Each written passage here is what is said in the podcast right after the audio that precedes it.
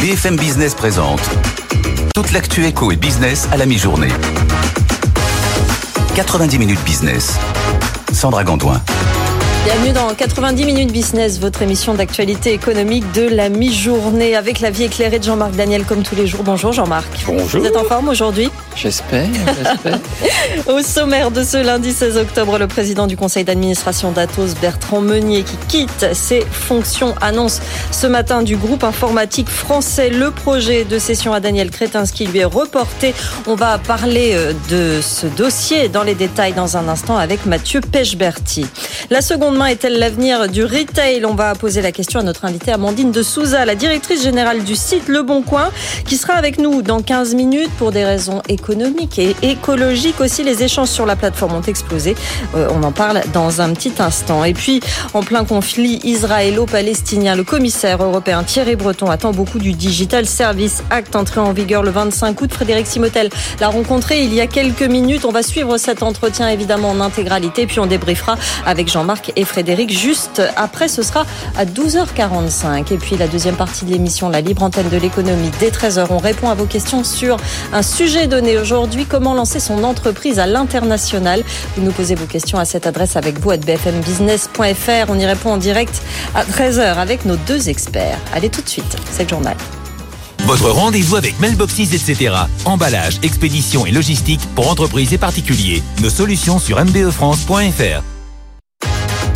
90 minutes business, le journal. Et donc ce rebondissement chez Atos ce matin, le président Bertrand Meunier qui quitte la, la présidence du groupe, remplacé par Jean-Pierre Mustier, euh, présent au conseil d'administration, Mathieu Pechberti. Oui, exactement. Atos a annoncé ce matin une euh, décision de gouvernance importante, hein, confirmant des, des informations de nos confrères du Monde. Bertrand Meunier, président de l'exécutif d'Atos, donc quitter ses fonctions et est remplacé par Jean-Pierre Mustier qui lui était euh, déjà administrateur d'Atos depuis seulement quelques mois, hein, depuis euh, depuis le mois de mai. Jean-Pierre Mustier est connu pour avoir été un, des dirigeants principaux de, la Société Générale, notamment pendant euh, enfin, au moment de l'affaire euh, Kerviel, euh, puis euh, dirigeant euh, d'Unicredit, il est administrateur indépendant. Il avait été euh, notamment euh, euh, coopté euh, par l'actuel président, donc on va dire que c'est une une forme de succession euh, qui était déjà un petit peu annoncée. En tout cas, on le sentait venir. À noter aussi un, une décision importante. Euh, euh, euh, Laurent Collet-Billon, l'ancien directeur général de l'armement, euh, donc l'administration du ministère des Armées, lui devient vice-président d'Atos. C'est important parce que il y a chez Atos effectivement des activités sensibles, dites de cybersécurité, Oui. avec des contrats évidemment avec l'armée française, avec l'OTAN notamment. Et donc la présence de cet ancien patron de la direction générale de l'armement est quand même un signal aussi important euh, de lien permanent entre euh, l'exécutif et cette société qui est en train d'être démantelée. Le projet de vente des activités d'infogérance de son côté à Daniel Kretinsky est lui reporté, Mathieu. Du coup, c'est quoi la suite? Qu'est-ce qui va se passer? Écoutez, on gagne un peu de temps, tout change, mais rien ne change. Donc un changement de gouvernance, je viens de le dire, mais sur le fond, rien ne va changer. D'ailleurs, c'est écrit euh, euh, noir sur blanc euh, et dans la bouche de Jean-Pierre Mustier qui dit qu'il va poursuivre la stratégie qui a été menée par Bertrand Meunier. Donc la scission, la séparation, le démantèlement d'Atos en deux parties va continuer. Ça va être décalé de quelques mois. Atos fait quand même ce matin un gros effort de communication financière puisque ça, avait- ça lui avait été reproché par de nombreux actionnaires. Hein. Atos a notamment été euh, euh, assigné en justice au pénal auprès du parquet national financier par, le, par un fonds activiste hein, qui s'appelle SIAM Siam, ouais. pour information euh, trompeuse. Ce- cet actionnaire critiquant le fait que la communication financière d'Atos était un petit peu opaque et c'était le cas. Là, Atos fait un, un- un vrai effort de communication financière, mais sur le fond, rien ne change. Les activités historiques de services informatiques euh, seront bel et bien vendues à Daniel Kretinsky pour le même prix. Il n'y a pas de, il n'y a pas de changement sur le fond. On est dans un gros effort de communication financière. Enfin, on va regarder juste euh, ce que ça donne euh, sur euh, la bourse. Ah oui, ça a beaucoup bougé, l'action vous avez raison. Atos, effectivement. Ça a ouvert en hausse de, de quasiment 20%, Ouais. euh, les marchés ayant applaudi le, on va dire le départ de Bertrand Meunier. Puis après, euh, ils ont fait comme nous, ils ont regardé en détail ce qu'il y avait sur le fond. Il n'y a pas grand-chose. Donc le titre a replongé. Et voilà, un commentaire, Jean-Marc. Oui, oui, c'est- feuilleton, comme toujours, mais alors feuilleton version 19e siècle, hard, là, c'est Eugène Sue, c'est les mystères de Paris. Ça, on comprend plus rien de ce qui se passe, en tout cas. Moi, je ne comprends pas très bien. J'espère que vous comprenez mieux. Oui, oui, absolument.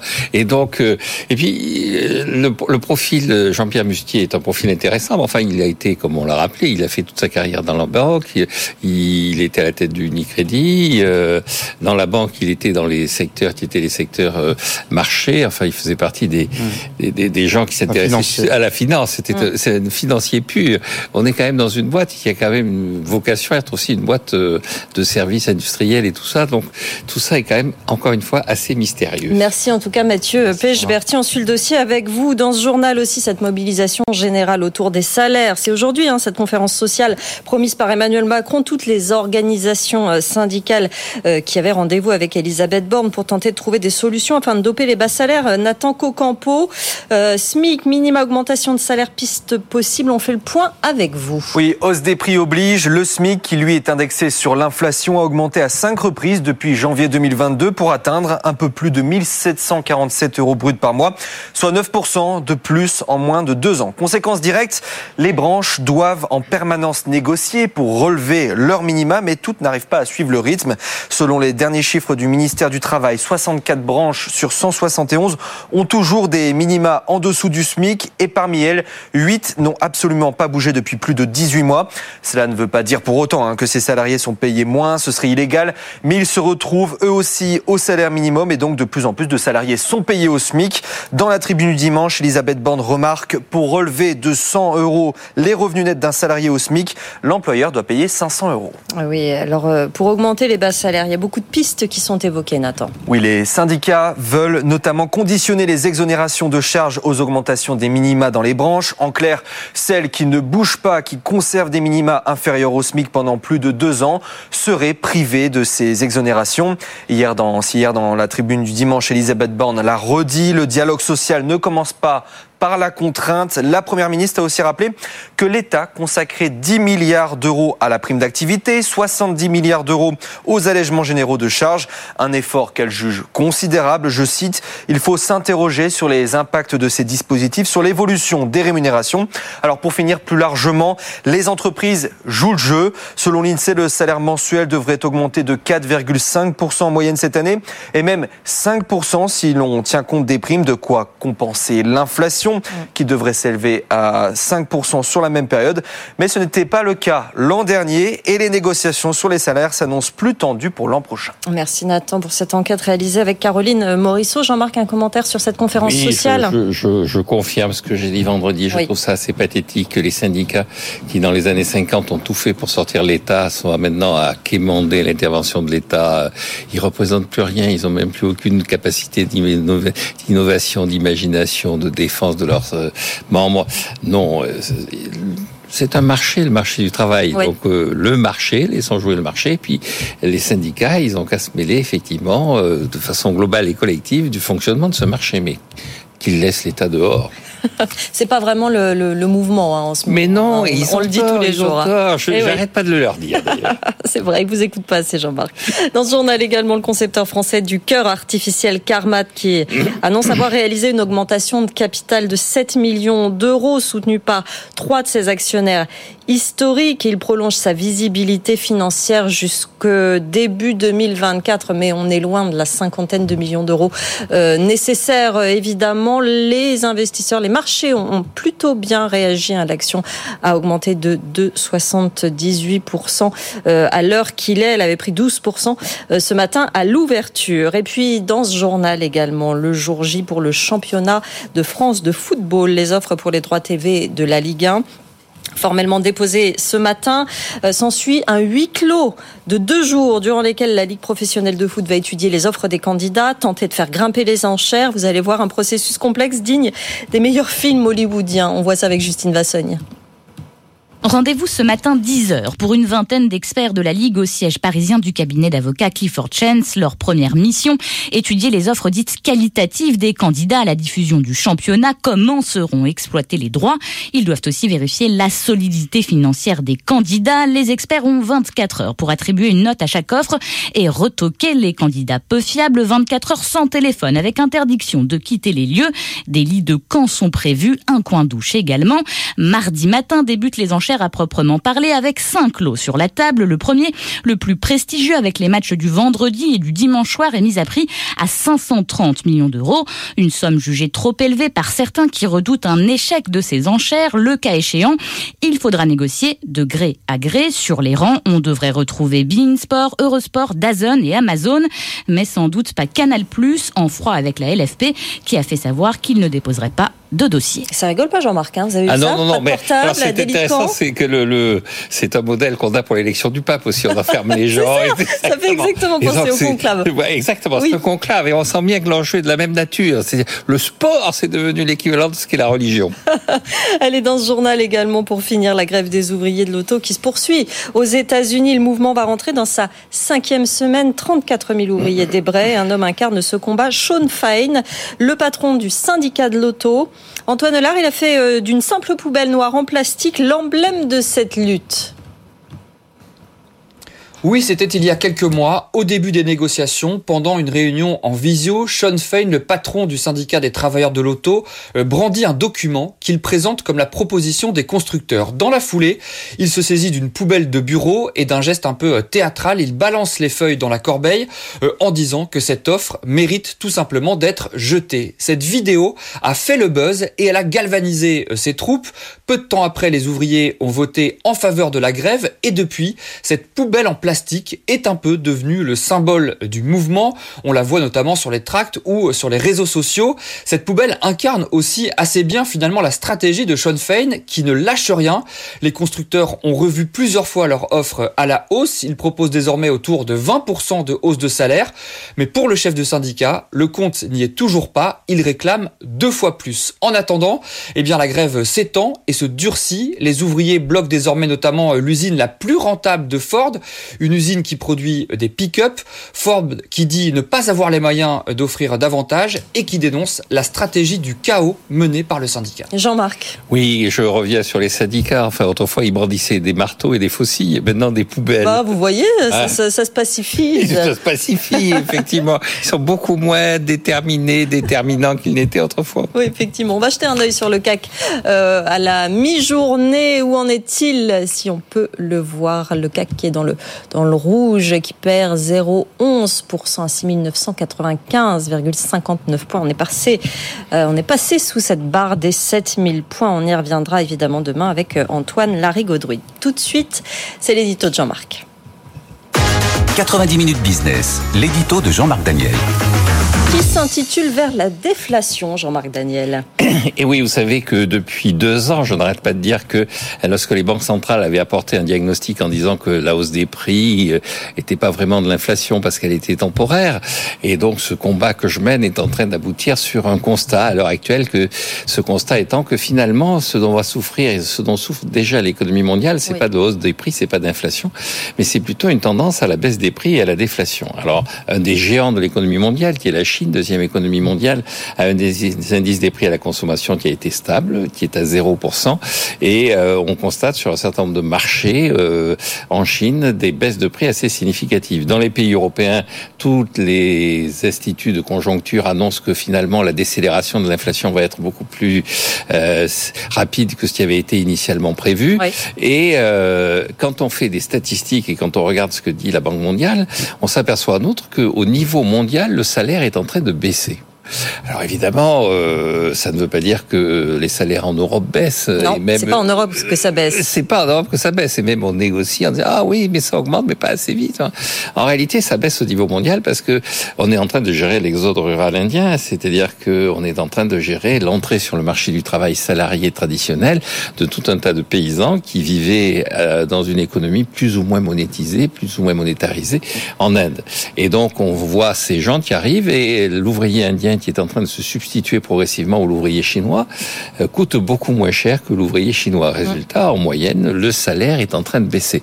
Et le salaire étant un des éléments de coût très important, ça veut dire que les prix ont plutôt tendance à baisser. Donc vous avez à la fois une pression concurrentielle, vous avez quelques éléments qui sont liés à des évolutions technologiques et surtout cette mutation dans la main-d'œuvre mondiale qui fait que fondamentalement, les quelques années qui viennent vont être plutôt marquées normalement par de la déflation que par l'inflation et que les banques centrale devrait y réfléchir avant de s'obstiner. Merci beaucoup Jean-Marc. Dans un instant, on va parler seconde main et de l'essor de ce type d'achat. Est-ce l'avenir du retail? Le Bon Coin est devenu un réflexe de consommation. Sa directrice Amandine de Souza va nous parler des clés du succès dans deux minutes. Et puis, dans la deuxième partie de l'émission, toute une demi-heure consacrée à vos questions, on parlera de, euh, ces entreprises qui se lancent à l'international, le mode d'emploi avec nos deux experts. Vous nous posez vos questions à cette adresse avec vous bfmbusiness.fr. On y répond en direct avec nos experts à 13h. À tout de suite. 90 minutes business, l'invité.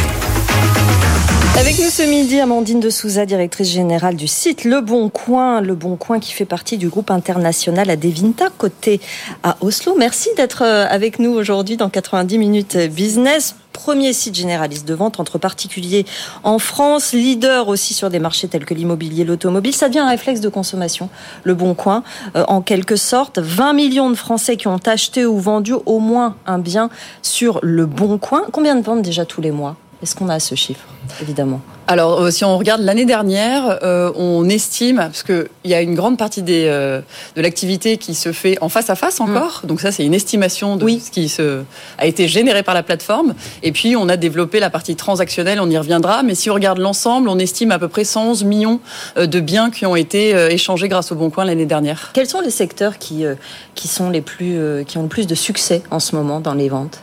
Alors le Bon Coin, euh, on a la chance d'avoir euh, pas mal d'activités. Euh, on a de nombreuses verticales. On est connu pour le bien de consommation. Donc si vous vendez un objet déco ou une ancienne robe, mais aussi sur la partie immobilière, la partie auto euh, location de vacances et emploi. Donc en fait, on a toutes ces activités qui se mêlent sur le bon coin. Euh, si on regarde sur les biens de consommation, c'est très saisonnier. Donc à la rentrée des classes, évidemment, on a eu euh, un pic d'activité sur les cartables de seconde main. Et là, on arrive bientôt dans la consommation de Noël. Donc la déco va prendre le relais. Ah, c'est intéressant effectivement que ce soit saisonnier. Activité aussi boostée l'année dernière par la hausse des prix.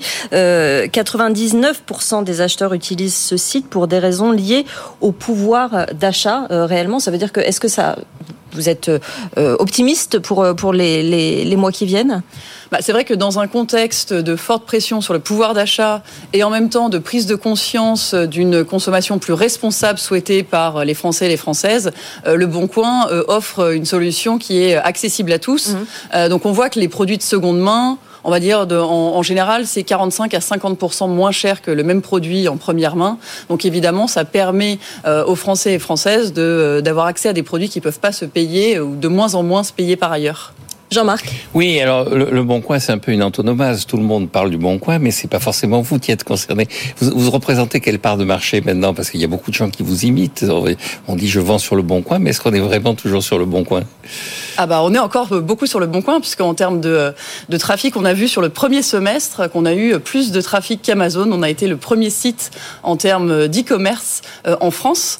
Euh, donc on a euh, à peu près entre 28 et 30 millions de visiteurs uniques par mois. C'est à peu près plus de 50% de la population Internet qui se connecte sur le bon coin.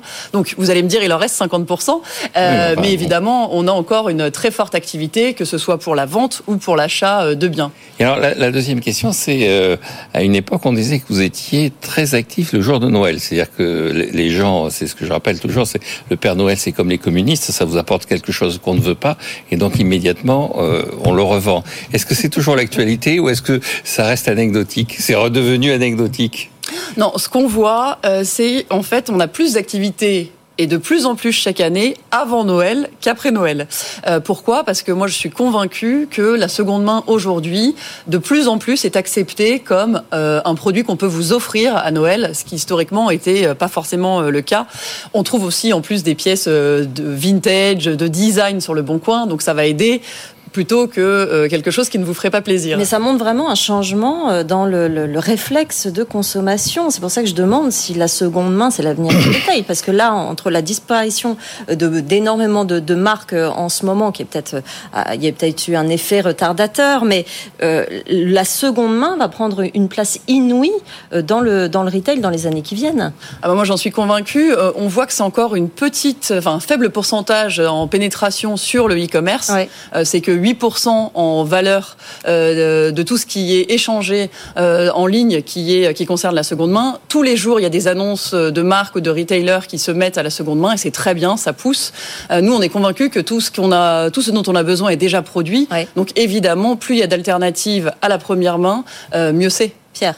Et vous allez rester exclusivement 100% online. Il n'est pas question d'avoir un jour quelques magasins physiques pour montrer les plus belles pièces, pour valoriser un petit peu l'offre? On le fait de temps en temps. On a, euh, euh, c'est plus pour donner à voir ce qu'est la marque et qui on est. Euh, on fait des points de vente physiques, ce qu'on appelle le, supermarché, par exemple, qu'on a eu l'année dernière. on n'a pas une velléité à être, à se développer dans le, dans le retail physique. Pourquoi? Parce qu'on est une marketplace. Nous, on met en relation essentiellement des particuliers ou des professionnels avec des particuliers. donc, on ne porte pas le stock. Mais c'est vrai qu'on aime à montrer de temps en temps qui on est par un point de vente physique. Et j'ai été étonnée par, effectivement, vous en parliez tout à l'heure, le fait que 80% des transactions se font encore en face à face. C'est dû à quoi? C'est euh, est-ce que c'est la peur du paiement sur Internet alors que ça a été très amélioré ces dernières années, ou est-ce que c'est au contraire le succès du, du digital, c'est-à-dire on prend contact sur euh, une plateforme et après et après on se rend compte, c'est un peu la combinaison des deux. Bah, c'est vrai que l'histoire du Bon Coin, c'est vraiment euh, le, bon produit, le bon deal et, et au coin de la rue. Oui. Donc on pousse à aussi pour proposer aux produits de voyager en France. Maintenant, vous pouvez avoir un paiement sécurisé, pouvez avoir de la livraison à domicile, en point relais, en lockers, bref, comme tous les e-commerçants. Mais c'est vrai que l'histoire du Bon Coin, c'est cette proximité euh, partout en France où on se dit certainement que dans mon quartier, il y a quelqu'un qui a le produit dont j'ai besoin, donc je vais d'abord essayer de le trouver là. Et même pour une consommation plus responsable, c'est évidemment ce qu'on pousse. Maintenant, s'il n'est pas là et que euh, bah, il est, vous habitez à Paris, il est présent à Biarritz, on vous propose aussi euh, l'option de pouvoir le faire venir. Avec Chronopost. Exactement. C'est nouveau. Vous avez passé ce, partenariat il n'y a, pas longtemps. Oui, avec Shop to Shop, qui est en fait euh, une des parties de, Chronopost, euh, où euh, on a rajouté, après Mondial Relais, des nouveaux points relais mhm. pour avoir un maillage le plus large possible en France et permettre aux consommateurs d'avoir des, points relais proches de chez eux. Pierre. Est-ce que grâce à vous, on pourrait avoir un jour un Argus? De, de, certains produits pour savoir combien ça vaut finalement comme le font certains, avant de savoir comme d'autres sites le font, effectivement. Oui. Bah, on a déjà, en fait, quand vous postez euh, votre produit, on a euh, des suggestions euh, de hmm. prix en fonction de ce qu'on constate sur la plateforme. et souvent, quand on me dit parfois je n'arrive pas à vendre le produit sur le bon coin, c'est qu'il n'est pas au bon prix. Donc euh, évidemment qu'il faut, euh, grâce à l'intelligence artificielle, on vous pousse euh, des, des, fourchettes de prix et en général, si vous les suivez, vous arrivez à vendre votre produit rapidement. Dernière question, votre maison mère à Devinta a confirmé avoir reçu d'un consortium emmené par les fonds Blackstone et Permira une offre de rachat, une offre non contraignante. Où en est cette, cette situation? Vous avez des informations là-dessus? Non, je ne peux pas commenter ces informations. on est une entreprise côté, euh, on a reçu euh, euh, cette, ce non-binding offer mm. sur lesquels la due diligence Ça suit son cours. Exactement. D'accord, très bien. Merci beaucoup, Amandine de Souza, d'être venue nous voir, directrice générale du site Le Bon Coin. Tout de suite, c'est le top 3 du web. 90 minutes business, le top 3 du web. L'actualité, évidemment, euh, qui est très, très présente hein, dans, ces articles qui sont lus par euh, nos auditeurs, téléspectateurs, lecteurs. On commence par cet article sur euh, ça, l'armée israélienne. Pierre. Oui, Israël qui consacre 4,5% de son PIB à ses dépenses militaires, plus de 23 milliards de dollars, 2500 dollars par habitant. Par comparaison, si la France se décidait à consacrer autant d'argent à ses forces armées, elle devrait multiplier par 3 le niveau actuel de ses dépenses militaires. Précisons également que si l'État hébreu ne se situe qu'au 15e rang des du classement des pays dépensant le plus pour leur défense, il est aussi dixième exportateur d'armes au monde. Car l'industrie l'industrie israélienne de l'armement dispose d'un savoir-faire très mmh. étendu qui garantit au pays sa souveraineté quasi totale en la matière trois entreprises, il faut préciser, se classent dans le top 50 des fabricants d'armes les plus importants de la planète. Vous avez Elbit Systems, Rafael et Israel Aerospace Industries. Ces trois entreprises produisent aussi bien des chars, on peut citer évidemment le Merkava, les boucliers anti-aériens Iron Dome, mais aussi Arrow, ainsi que des drones et des satellites d'observation. Jean-Marc. Oui, ce qui est intéressant dans le cas d'Israël, c'est que c'est un pays qui a une dépense militaire très élevée et qui n'a pas de déficit de sa balance des paiements courants. Parce que la plupart des pays qui ont beaucoup de dépenses militaires, comme ce ne sont pas des dépenses qui sont productives, euh, ça se traduit par soit du déficit budgétaire, soit par une ponction qui est une ponction assez euh, euh assez forte sur la, la, productivité et sur la production. Et donc on répond en général par des taux d'intérêt assez bas, par enfin, on essaie de préserver de la population des conséquences de ces dépenses militaires. Or là, pas du tout. Israël a de grosses dépenses militaires, un excédent de balance des paiements courants. Un sujet qui sera évidemment largement évoqué dans notre émission de 14h, Le Monde de Poincaré, présenté aujourd'hui par euh, Christophe Jacubizine avec Nicolas Poincaré qui est euh, en Israël, à suivre évidemment sur notre antenne à 14h. On continue, Pierre, avec la conférence sociale de ce lundi et le gouvernement qui n'exclut pas un dispositif plus contraignant sur les allègements de charges. Oui, Matignon a fait savoir hier que le premier temps de cette rencontre au sommet devait être le dialogue social entre organisations syndicales et organisations patronales, mais que rien n'était fermé pour aller, le cas échéant, vers un dispositif un peu plus contraignant, une façon de mettre la pression sur le MEDEF, alors que plusieurs syndicats demandent de conditionner les aides publiques de manière générale ou les allègements de, charges de manière plus particulière au comportement de l'entreprise en matière salariale ou environnementale. Le patronat est évidemment hostile à cette idée, sanctionner une entreprise qui serait à jour en matière de salaire au motif que sa branche ne le serait pas, euh, c'est juridiquement impossible, pointe le MEDEF. La proposition qui revient régulièrement, ce serait de calculer les allègements non plus par rapport au SMIC, mais par rapport au minima de branche, euh, dont une partie, on le sait, sont restées sous le SMIC. Les revalorisations du salaire minimum depuis deux ans ont été, on le rappelle, très fréquentes. Hein. Il y en a eu cinq depuis le 1er janvier 2022. Et donc, bah, assez mécaniquement, il y a eu un rattrapage du SMIC sur les bas salaires. Jean-Marc, je sais déjà ce que vous allez nous dire. Les salaires sont trop, élevé, on sait. France, mais absolument. J'ai même pas besoin d'une poser voilà, question. Absolument, les salaires sont trop élevés dans ce pays et, et, et, je suis obligé quand même de rappeler Gabriel Péry. Plus personne ne sait qui c'est, même si j'en ai parlé ici la semaine dernière. Gabriel Péry, station de métro et tout ça, c'était un responsable communiste qui s'occupait d'économie. Et donc il avait une formule qui a été reprise par euh, Pierre Gattaz, euh, par Yvon Gattaz plus exactement. C'est que le père, c'est-à-dire que évidemment tout travail mérite salaire, mais tout salaire exige travail. Voilà, on a à nouveau la, la, la réponse. J'ai envie de vous poser la question d'ailleurs, Amandine de Souza, ils sont trop élevés les salaires en France? Vous en pensez quoi, vous, en tant que directrice générale? Ah, difficile ce sujet. C'est un problème on de balance des On ne réagit pas aux provocations de Jean-Marc Daniel. Vous avez parfaitement raison. avec celle d'Israël, on passe à celle de la France, et là, c'est pas très brillant. On finit par cette info étonnante, Pierre Nintendo, qui a vendu une Wii U en 2023. Oui, Jean-Marc. Est-ce que vous savez pourquoi cette information est surprenante? Je ne sais pas. Et alors, je suis, je suis surpris aussi que nos auditeurs téléspectateurs se passionnent pour cette information. Ah bah si, quand même. Bah, simplement parce que la, la Wii U, on en trouve sûrement sur le mais bon oui, coin. Mais, mais, mais, neuve, il s'en vendait plus beaucoup. C'est une console de jeu qui est sortie fin novembre 2012. oui. Et elle n'a pas connu, je le précise, le succès escompté par Nintendo, puisque quatre ans après sa sortie, il ne s'en était vendu que 13 millions et demi d'exemplaires. Et je précise aussi que cette Wii U a été vendue donc neuve en septembre aux États-Unis, que la dernière fois qu'il s'en était vendu une, c'était en mai 2022. Voilà, voilà, c'est ça, c'est ça le côté surprenant. Voilà. Oui, oui. Je... Et, et, et d'ailleurs, je ne sais pas si je suis surpris ou si je suis effaré. Et, si ça vous donne envie d'en acheter une, je suis sûre qu'il y en a effectivement sur le bon coin, parce que là, pour probable. le coup, c'est vraiment l'endroit où les trouver. Merci beaucoup, Pierre, pour ce top 3 du web. On se retrouve dans un instant. On écoutera notamment en longueur Thierry Breton, qui a été interviewé ce matin par Frédéric Simotel sur le Digital Service Act. Évidemment, on entendra ça et on va À tout de suite. BFM Business présente toute l'actu éco et business à la mi-journée.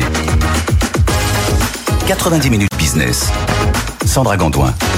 Et soyez les bienvenus dans 90 minutes business avec euh, Jean-Marc Daniel. Format un petit peu particulier hein, ce midi. Vous entendrez dans quelques minutes l'interview de Thierry Breton réalisée ce matin par Frédéric Simotel. C'est à suivre dans 5 minutes. Et puis à 13h, la libre antenne de l'économie.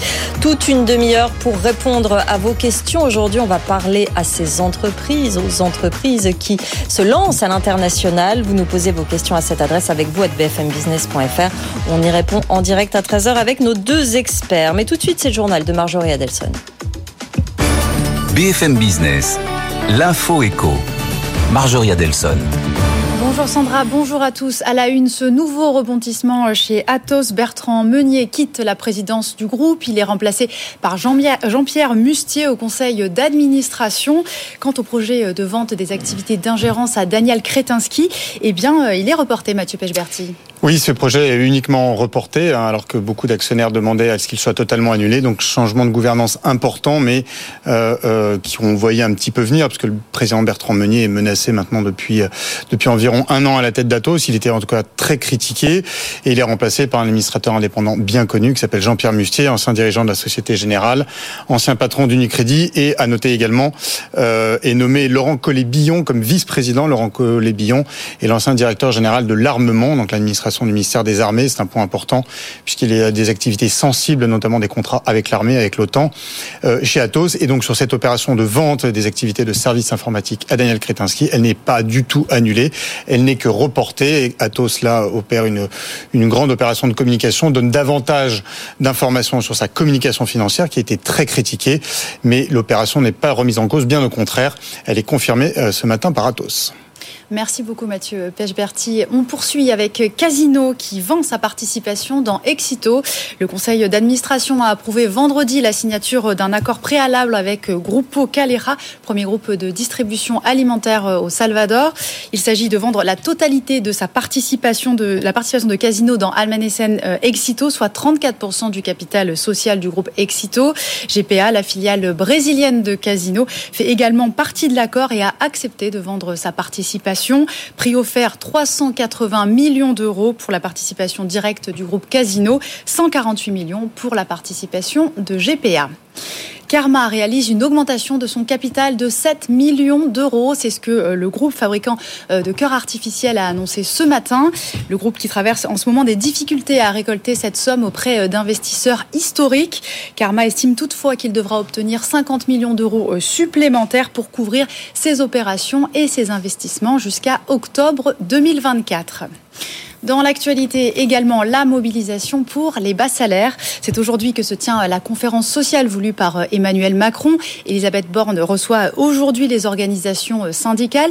L'objectif, faire en sorte que le travail paye plus. Ce matin, euh, Marie-Lise Léon, secrétaire générale de la CFDT, a une nouvelle fois insisté. Trop de branches ne jouent pas le jeu et sont en dessous des minima du SMIC. Selon elle, il faut donc conditionner les exonérations de charges. Écoutez.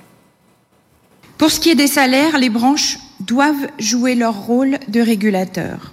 Mais force est de constater que la mécanique s'enraye trop souvent. Trop de salariés évoluent en compétences, mais ne progressent pas en salaire. Qui peut trouver cela juste? Je crois que personne ici n'aimerait être dans cette situation. Dans l'accord national interprofessionnel sur le partage de la valeur, les organisations patronales et syndicales signataires se sont engagées à ouvrir des négociations sur les grilles de classification, sur la mixité des métiers, sur la participation dans les entreprises de moins de 50 salariés. Signer un accord, c'est ensuite respecter ces engagements. La CFDT est prête à négocier et nous en avons d'ailleurs informé toutes les branches par courrier. Pour les branches qui ne joueraient pas le jeu de cette négociation, maintenant notamment des coefficients sous le SMIC, la CFDT appelle à ce que leurs exonérations de cotisation soient suspendues. Et après euh, les salaires, l'hôpital qui sonne l'alarme auprès euh, d'Elisabeth Borne. Euh, dans une lettre ouverte publiée ce matin, les cinq fédérations hospitalières demandent à la Première ministre 1,5 milliard d'euros supplémentaires. L'objectif, compenser les effets de l'inflation. D'après les chiffres, l'enveloppe pour l'hôpital du PLFSS serait de 102 milliards d'euros. Les fédérations indiquent qu'un nouveau plan d'économie sur la santé serait intenable. On termine avec un chiffre 300 millions, c'est le nombre d'exemplaires euh, vendus de Minecraft, le jeu vidéo qui permet, vous savez, de construire euh, des, des, villes virtuelles devient le jeu le plus vendu de l'histoire. Pour rappel, Minecraft est un jeu suédois qui a été racheté en 2014 par Microsoft pour 2,5 milliards de dollars. Voilà pour euh, les dernières informations économiques. Tout de suite, on va se rendre sur les marchés.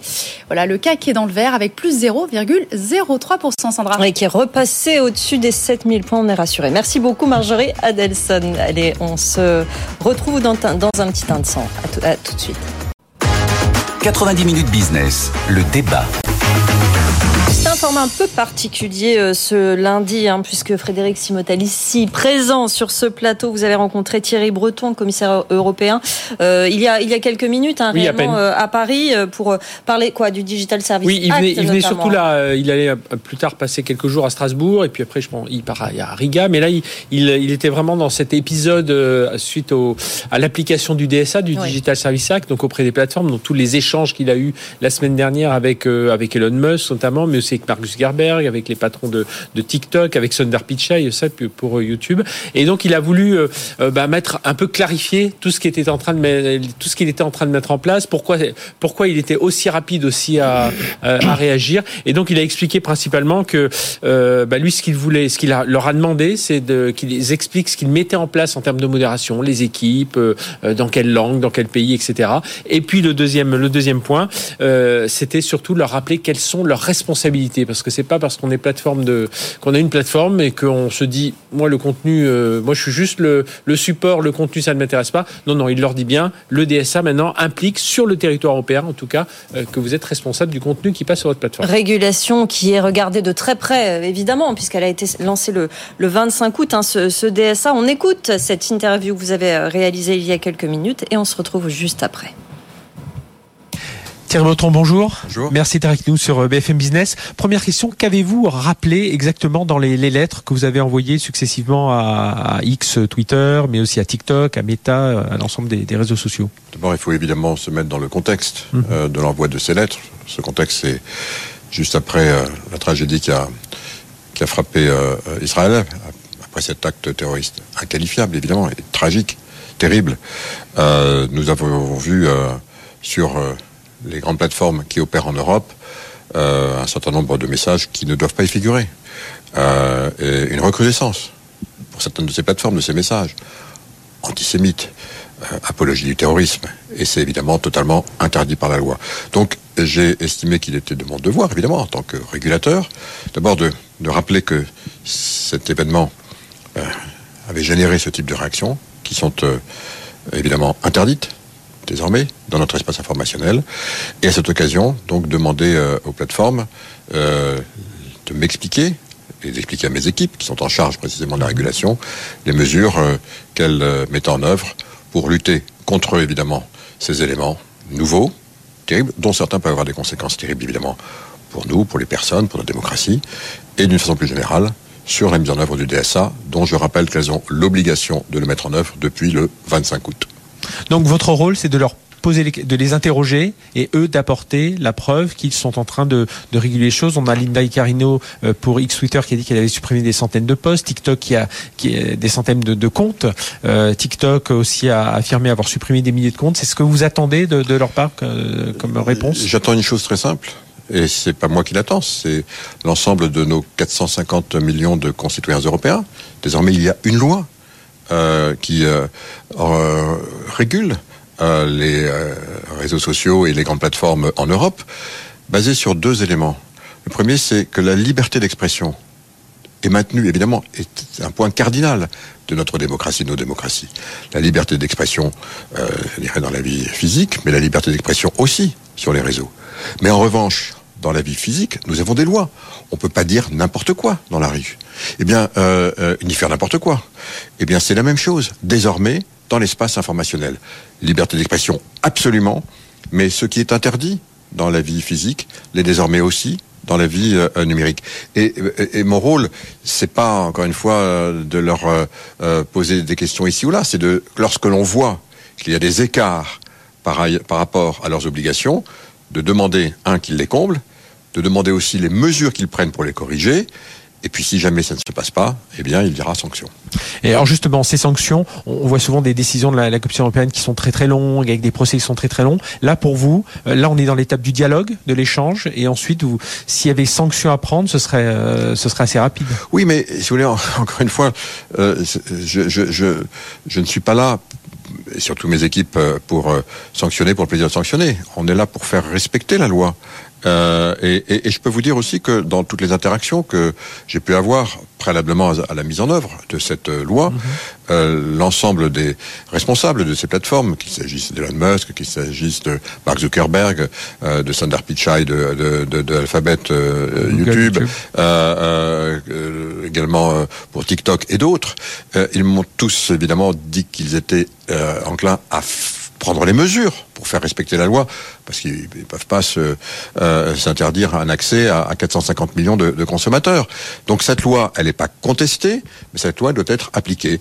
Alors, on pose des questions, euh, on les aide à le faire. C'est un changement majeur hein, de, paradigme, mais elle sera appliquée. Et avons-nous les moyens aujourd'hui de, de, faire respecter justement ce, ce DSA sur l'ensemble de ces plateformes? Bien sûr, euh, on s'est doté de compétences, euh, une centaine de personnes désormais qui sont extrêmement compétentes. Il y a bien sûr des juristes, mais il y a aussi des ingénieurs, il y a des spécialistes de l'intelligence artificielle, parce qu'on va pouvoir aussi aller auditionner, auditer, pardon, les algorithmes. Il y a des spécialistes, data scientists. Donc, on a effectivement aujourd'hui les moyens, euh, mais à contrario, les euh, euh, plateformes doivent elles aussi se doter des moyens, et en mhm. particulier de modération, pour faire face désormais à leurs obligations. On, a senti les discussions plus vives avec certaines plateformes qu'avec d'autres, avec Elon Musk par exemple. Ça s'est déroulé comment? Non, je, absolument. je suis constant dans mes relations et, et je n'ai pas ni être vif ni ne pas être vif. on, pose les questions quand on estime devoir les poser et, et tout se déroule évidemment dans un caractère euh, euh, et dans un cadre de notre côté évidemment très professionnel. Est-ce que vous pensez qu'il faut demander aussi aux plateformes davantage d'investissement, peut-être de financer des, fact-checkers ou de voilà de, mettre en place euh, d'autres d'autres moyens? Bien sûr, ça fait partie de leurs obligations. Donc maintenant, euh, voilà, 25 août, ça fait ça fait même pas encore deux mois. Donc on, on, va vérifier évidemment que euh, les engagements qu'elles ont pris pour pouvoir avoir la possibilité, ce qui est quelque chose d'important, d'opérer sur le continent européen sont prises et donc euh, on va vérifier tout ça.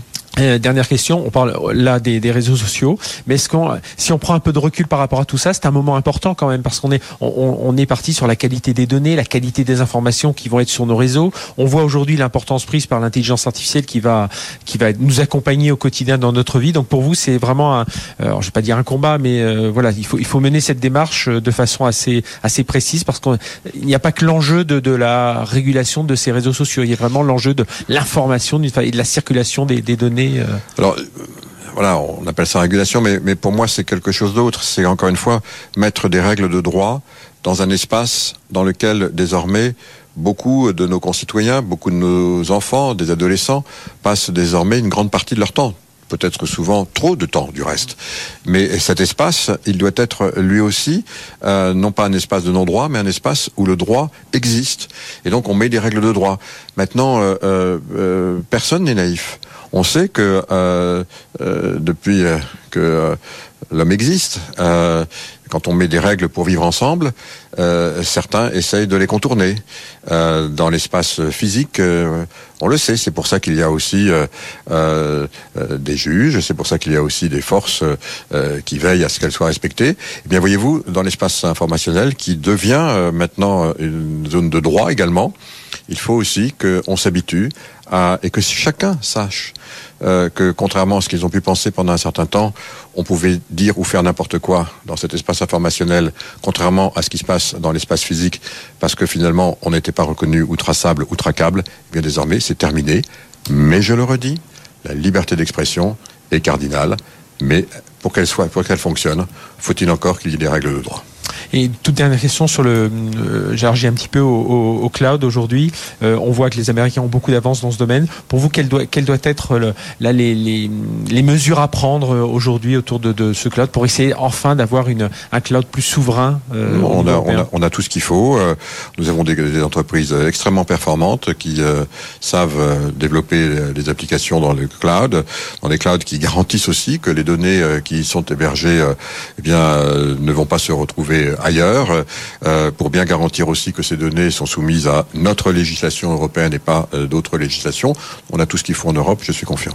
Merci d'avoir été avec nous. Voilà, Frédéric euh, Simotel et Thierry Breton, le commissaire européen euh, qui était euh, avec vous ce matin, le DSA qui, qui joue finalement sa, sa crédibilité hein, oui, sur, alors, cette affaire. Il, il, a répondu à une, autre question pendant la conférence de presse en disant c'est, c'est pas un test, hein, c'est, on est vraiment au début, on est au début de, la, de l'application de la loi. Alors, ce qu'il il est revenu un peu dessus lors de l'interview en rappelant bien que ça date du 25 août, donc c'est tout récent, et que là, pourquoi les choses se sont accélérées ben, Vous en doutez, enfin, pour être très clair, c'est parce qu'il y a eu tellement de propos antisémites, notamment. En si peu de jours. Hein. En si peu de jours que là, il s'est dit, là, on peut pas attendre comme on l'aurait fait plus traditionnellement. On attend quelques mois avant que tout ça se mette en place, qu'il y ait ces échanges, que les plateformes mettent en place leur, leur, leur, leur service de modération. Là, il s'est dit, non, ça devient trop grave. il y a trop de propos illégaux, de propos haineux, de, de, de, de désinformation, que là, il faut agir assez vite et tout de suite leur dire qu'est-ce que vous mettez en place. Regardez déjà ce qui passe sur les, les sites, c'est intolérable. Jean-Marc, pour vous, le timing est bon?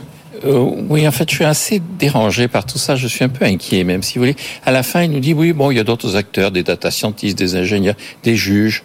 Non, il n'y a que des juges. Et de quoi ils se mêlent? L'habeas corpus, les Anglais nous manquent, hein, qu'il y ait quelqu'un qui dise à Bruxelles, écoutez, l'habeas corpus, ça se respecte, le droit, ça se respecte, et le droit, c'est incarné par des juges et pas par des fonctionnaires et des data Il faut pas des ingénieurs pour comprendre ah, ce domaine qui est incroyablement compliqué, Jean-Marc? Ah, mais tout à fait. Je pense qu'il faut qu'il y ait des ingénieurs, mais des ingénieurs qui travaillent pas pour Monsieur Thierry Breton, mais pour les procureurs de la République, pour les procureurs du royaume quand il y a un royaume. Et je pense qu'il y a une espèce de dérive des institutions européennes qui consiste à ignorer de même que Madame van der Leyen est en Israël en ce moment, il y a un certain nombre de pays qui ont dit mais qu'est-ce qu'elle fait là-bas? Mm. Elle est présidente de la Commission, elle n'est pas chef de l'État, elle est présidente de la Commission. Monsieur Thierry Breton, il n'est pas ministre, il est commissaire européen. Et donc je pense qu'il y a un vrai problème. C'est un problème de prendre en compte effectivement l'utilisation de ces nouveaux vecteurs d'expression pour euh, des propos immondes, pour de la diffamation, pour euh, de l'appel au meurtre, etc. Et puis il y a face à ce problème, il y a des outils. Et je pense que les outils sont en train de se perdre. Et il le dit, on respecte la liberté d'expression, mais c'est pas à lui à dire ça. Enfin, je veux dire, ça va de soi qu'en tant que citoyen, il respecte la liberté d'expression. Mais moi, quand je suis diffamé, je vais voir un juge, je vais pas voir Monsieur Thierry Breton. Et donc, je pense qu'il y a un vrai enjeu qui est un jeu qui dépasse les événements conjoncturels du moment sur le positionnement de la Commission. Et il y a un certain nombre de pays qui commencent à le dire. Alors, en ce moment, on est en position de faiblesse parce que le pays président, c'est l'Espagne qui n'a pas de gouvernement. Mais je pense que euh, des enjeux du prochain président de l'Union européenne, ce sera de rappeler à la Commission qu'on va renouveler d'ailleurs à l'occasion des élections, quelle est la réalité de son pouvoir Frédéric Alors, ce qu'il a dit lors de la conférence de presse, notamment, c'est que les sanctions, aujourd'hui, sont, sont, sont applicables, mais ne seront pas appliquées tout de suite. C'est-à-dire, il laisse euh, un délai de, de, six mois. Bon, même s'ils vont vite, il laisse un délai de six mois pour, euh, euh, pour les, les, les boards. Et, et, de la même façon, les, les boards euh, sont, sont n'est pas constitué aujourd'hui. Il faut constituer des boards par pays. Ben, il faut que, voilà, est-ce qu'il y a suffisamment de modérateurs en Bulgarie Est-ce qu'il y a suffisamment de modérateurs en Grèce? Enfin, voilà, il faut que chacun des pays puisse avoir euh, un peu son, euh, bah, son board, qui puisse contrôler un peu ce qui se passe sur, sur les réseaux sociaux chez eux. Et puis derrière, quel, quel le, code de pratique, quoi. Derrière, comment, comment on va mettre en place pour, pour tout ça? Donc, c'est, il a bien essayé sur la, la mise en place. On sent que la loi est là, il faut l'appliquer il y a ce dialogue euh, en ce moment. Après, voilà, le lien entre les institutions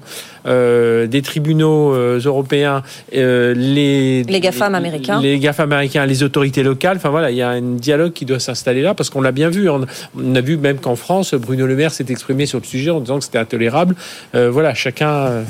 mais encore une fois, pour moi, il n'y a pas de dialogue. Encore une fois, le juge, il y a un pouvoir judiciaire. Enfin, je, je suis assez surpris. En fait, quand il dit dialogue, c'est plus c'est plus là, comme la, la règle est nouvelle, c'est de leur dire, écoutez, voilà ce qu'il faut faire. Maintenant, montrez-nous votre bonne foi en le faisant. Et c'est là où, si vous ne le faites pas, qu'on vous tombera dessus. Oui, oui, absolument, mais c'est pas à lui à tomber dessus. Après, il saisit Après, la justice.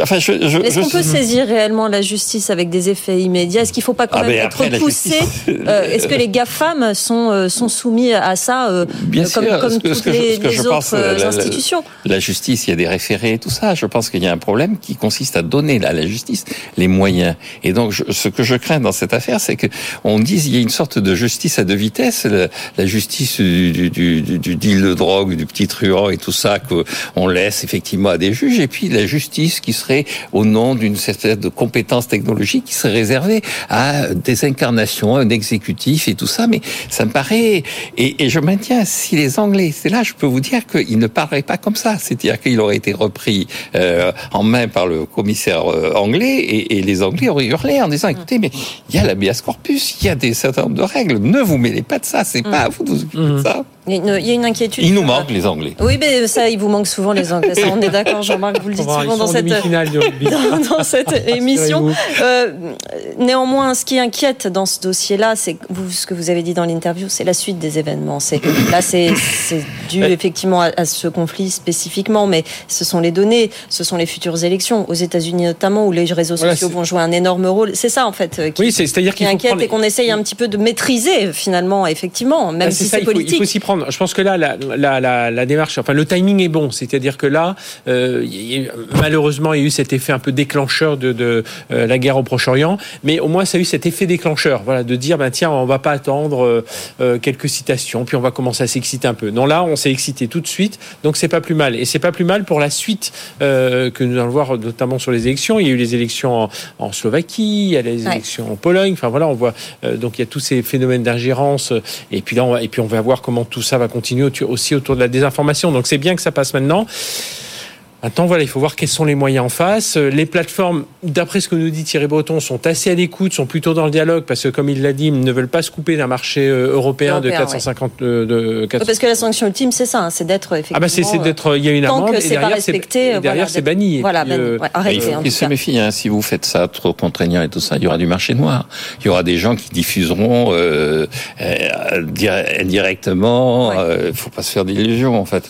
On ne réprime pas comme ça, en disant aux gens c'est pas bien. Non, on réprime sur des bases de textes clairs et avec des sanctions claires. Merci beaucoup, messieurs, pour cette discussion. Euh, je rappelle que notre rendez-vous à 14h, c'était euh, émission Le Monde de Poincaré. On reviendra sur euh, le conflit entre Israël et le, et le Hamas, évidemment, en longueur. Émission présentée par Christophe Jacubizine à 14h. Nicolas Poincaré est sur place en Israël. C'est à suivre sur notre antenne tout à l'heure. Merci Frédéric Simotel d'être venu nous parler de ce DSA, de interview. Merci Jean-Marc Daniel. Dans un instant, la suite de l'émission, la libre antenne de l'économie. On va parler de ces entreprises qui veulent partir à l'étranger avec nos deux experts. Vous nous posez vos questions à cette adresse avec vous à bfmbusiness.fr. On y répond pendant toute une demi-heure en direct. À tout de suite.